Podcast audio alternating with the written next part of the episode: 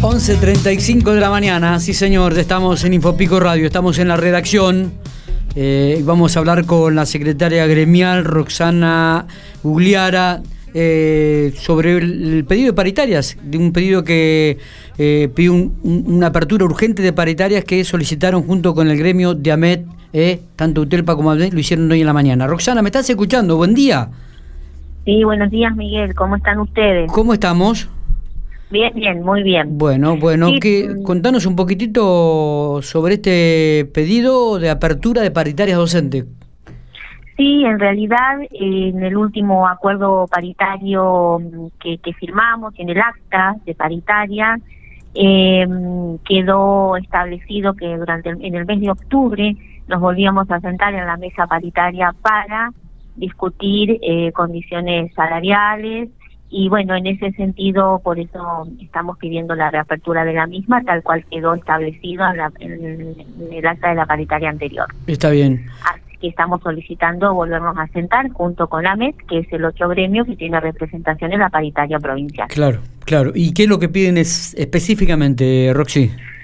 Bueno, específicamente nosotros este, queremos seguir discutiendo la recomposición salarial. Hemos tenido hasta el momento, en lo que va de este año, un 12% de aumento y queremos este, avanzar en ese sentido respecto de el, aumento y el, índice del INDEC, el aumento de, de la canasta básica de alimentos en este contexto y en este tiempo tan difícil que nos toca vivir y bueno, en ese sentido queremos discutir. Y también eh, es de público conocimiento, lo venimos diciendo, lo venimos pidiendo. Eh, cuando nos reunimos con el señor gobernador en una audiencia que tuvimos hace un tiempo, también se lo manifestamos, de la misma manera señor ministro, lo dejamos establecido en el en el ámbito paritario, que es importante pensar en un, monto de dinero que, que puede ser considerado como un refuerzo de mm, el material didáctico que nosotros cobramos todos los años por acuerdo paritario número 18, respecto sobre todo a lo que tiene que ver con todo este trabajo desde la virtualidad que venimos realizando las y los docentes desde el comienzo de la pandemia en cuanto al uso de la conectividad, de los elementos tecnológicos, porque bueno, nuestra tarea este, pasó a estar en, nuestros hogares y el uso de celulares, de computadoras, de conectividad se hizo fundamental e imperioso porque esa es la herramienta que tenemos, la principal herramienta que tenemos desde la virtualidad para sostener el vínculo pedagógico y estar en contacto con nuestros alumnos y sus familias. ¿Cuánto están recibiendo? Este sentido, ¿Cuánto están recibiendo actualmente de material didáctico los docentes, Rosana? Eh, nosotros lo cobramos en dos en dos etapas.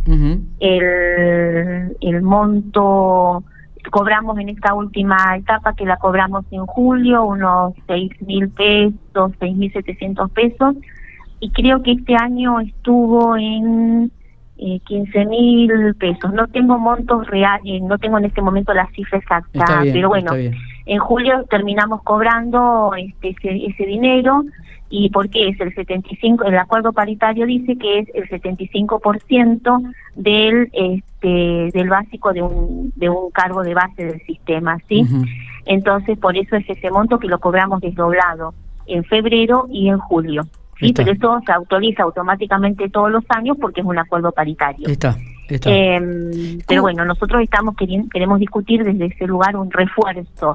No hablamos de montos, ¿eh? hablamos de que esto lo tenemos que discutir en el ámbito de la paritaria. Está. Eh, ¿qué, se sabe de los planes eh, que tenían los docentes para acceder a, computadoras, a teléfonos que, el Banco de la Pampa había ofrecido? Eh, inclusive creo a tasa cero y en 18 cuotas, si no me equivoco. Roxana, ¿están trabajando en esto? ¿Los docentes pueden acceder a la compra de, de, algún elemento de este tipo? Sí, hay un crédito que sacó el gobierno provincial de, de créditos personales. No es a tasa cero, tiene un interés alrededor de un 30% o un poco más, creo.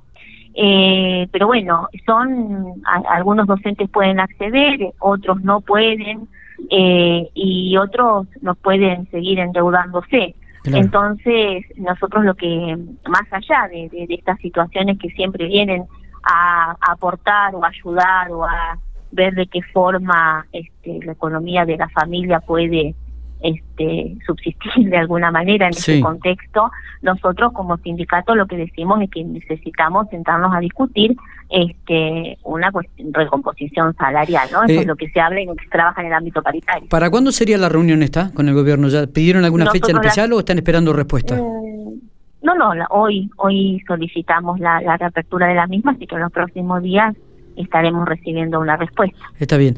¿Qué, eh, ¿Tienen algún, eh, algún número, alguna estadística de los chicos que están regresando al, sistema educativo en, esta, en este último tiempo, Roxana?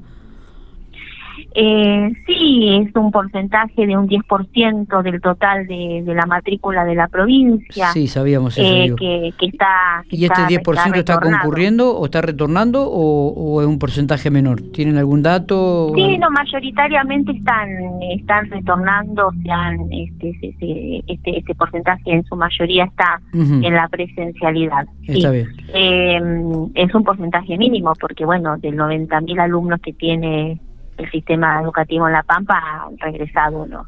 10.000. ¿Qué, qué, piensa el gremio? ¿Qué piensa el gremio del retorno a las clases que se está impulsando últimamente a nivel nacional?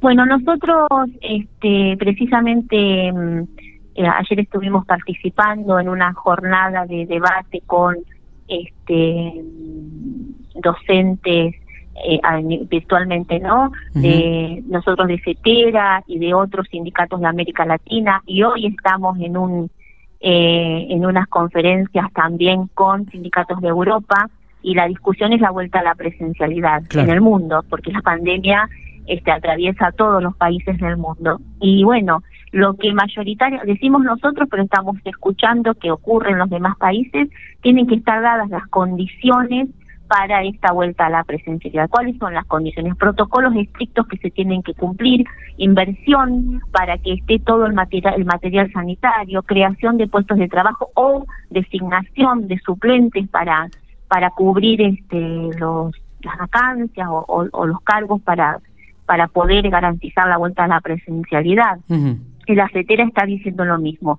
Eh, a nivel nacional, bueno, este hay una definición política de volver o de retornar a la presencialidad, pero se tienen que garantizar las condiciones. Si las escuelas no están en condiciones, si la infraestructura escolar no está, no es acorde, si no están garantizados los insumos sanitarios, si no eh, se da este la, la, aplicación de protocolos que, que se cumplan efectivamente, eh, no está garantizada la seguridad y del cuidado de la salud, que es lo primordial para la comunidad educativa. Entonces, esto es lo que dice CETERA y es lo que también nosotros venimos sosteniendo.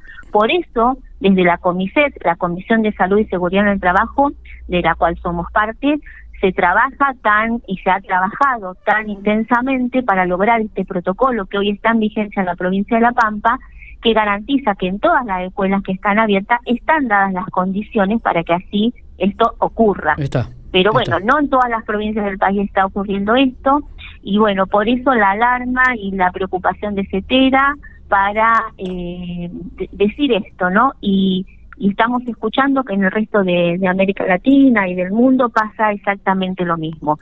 En aquellos lugares donde se han producido contagios en las escuelas es porque no se garantizaban mayormente estos protocolos, pero donde se garantiza el protocolo se minimiza la posibilidad de contagio. Perfecto. Eh, Roxana, gracias por estos minutos. Muy amable. ¿eh? No, a ustedes como siempre. Hasta luego. Muy bien, hasta luego. Roxana Gugliara, secretaria gremial de UTELPA, eh, ya han solicitado la apertura de paritarias al gobierno provincial.